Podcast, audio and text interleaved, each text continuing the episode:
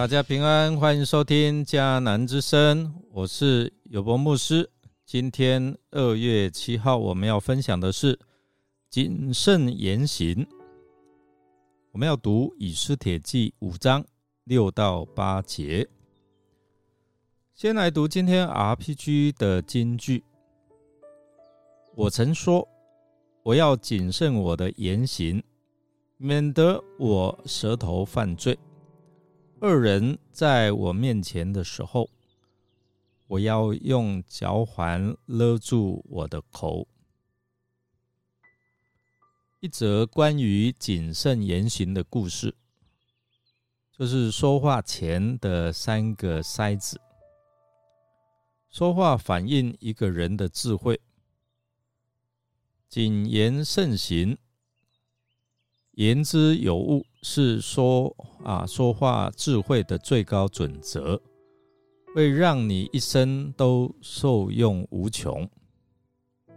有一次呢，苏格拉底这个哲学家啊，他的一位门生匆匆忙忙跑来找苏格拉底，边喘气，然后边兴奋地说：“告诉你一件你绝对想象不到的事。”等一下，苏格拉底毫不留情来制止他。哎，你告诉我的话，用三个筛子过滤了吗？他的学生察觉情况不妙，不解的摇摇了摇头。哦，苏格拉底他继续说：“哎，当你要告诉别人一件事情的时候。”至少应该用三个筛子来过滤一遍哦，用一台啊台子。第一个筛子叫做真实，你要告诉我的事是真实的吗？还是道听途说？第二个筛子叫做善意，你要告诉我的这一件事情是充满善意的还是恶意？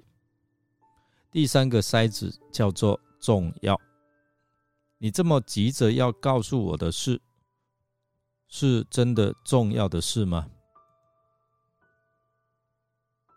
对我们有很好的提醒哦，所以我们要谨慎我们的言行哦，千万不要听说道听途说，结果说出来不是真实的，却可能伤害到人，或者是使人跌倒。我们来到这一段的经文，虽然本段皆与以斯帖第一次为例去见王有关，但是其中有两个场景，一开始一到四节是在王宫的内院，而五到八节是发生在以斯帖的啊他的内宫的宴席上面。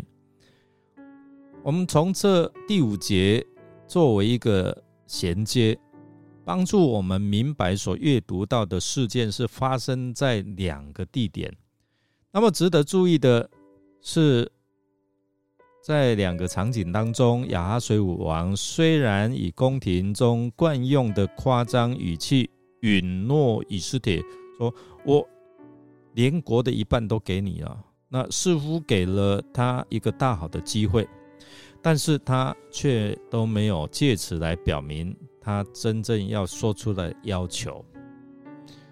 我们看到王后以斯帖，她很谨慎哦，在王宫内院没有直接提出自己的要求，而要求国王私人赴宴。这可能是为了避免在王宫中人口众啊众多狼狼追啊追杂，波斯王。无法专心来啊听王后的说明，所以在私底下的场合中，王后可以更直接来影响这个国王。至于以斯帖为何要到第二次宴席才表明自己的请求，其动机无法确切，有可能是让国王了解哈曼和他之间的一些障碍。也许王后可能认为当时候时机不对啊，不成熟，就决定邀请王和哈曼再一次赴他第二次的宴席。所以第二第一次的宴席很令王满意哦。王又再一次向王后以斯帖保证，凡他所要的都必赐给他。哈曼也非常得意，因为王后只邀请王还有他这两个人。共赴宴席，如此的殊荣，让哈曼更加自得意满。或许也因为王后以斯帖这样做，让哈曼失去了警戒的心，对王后以斯帖没有防备，为他下一步顺利打击哈曼，为犹大人向王请愿做了一个很好的预备。以斯帖他在第八节的回答，我们可以看出建构于两个以弱为主的句子，逐渐缩小王的选择范围。经文说：“我若在王眼前蒙恩，王若愿意是我所要的，准我所求的。”我们知道。以斯帖已在王眼前蒙恩，而且王也总是照着他所听到的谏言来做事。因此哦，即使以斯帖只是谨慎来复述王所说的关键字，但他的答复绝不只是为了符合朝廷的礼仪而已。根据希伯来文的描述。以斯帖暗示王出席宴席的这个行动，将足以使他答应他的请求。若王前往这场没有理由不出席的额外宴席，那他则啊必须答应以斯帖的请求，而以斯帖也只有在那个时候才会全盘托出他的请求。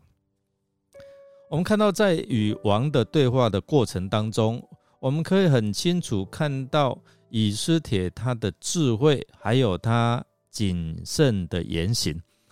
看来他可以说是真言劝诫我们的言辞谨慎，成为一个最佳的典范。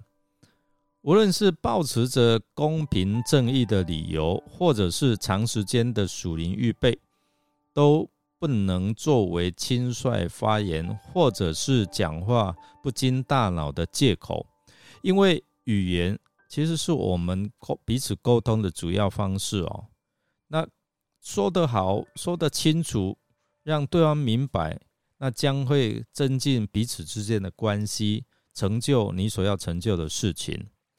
那将事情延迟到下一场，就是第二场的宴席，或许大大增加了故事的张力，但这也代表到时候以斯帖对王提出的请求，这个时候将会得到肯定的回应。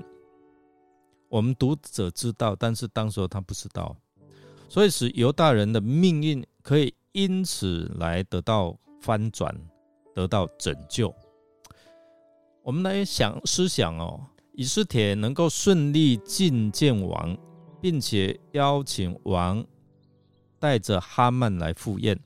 那王后很谨慎他的言行举止，他没有直接提出自己的要求，他的计划也一步一步逐渐的成就。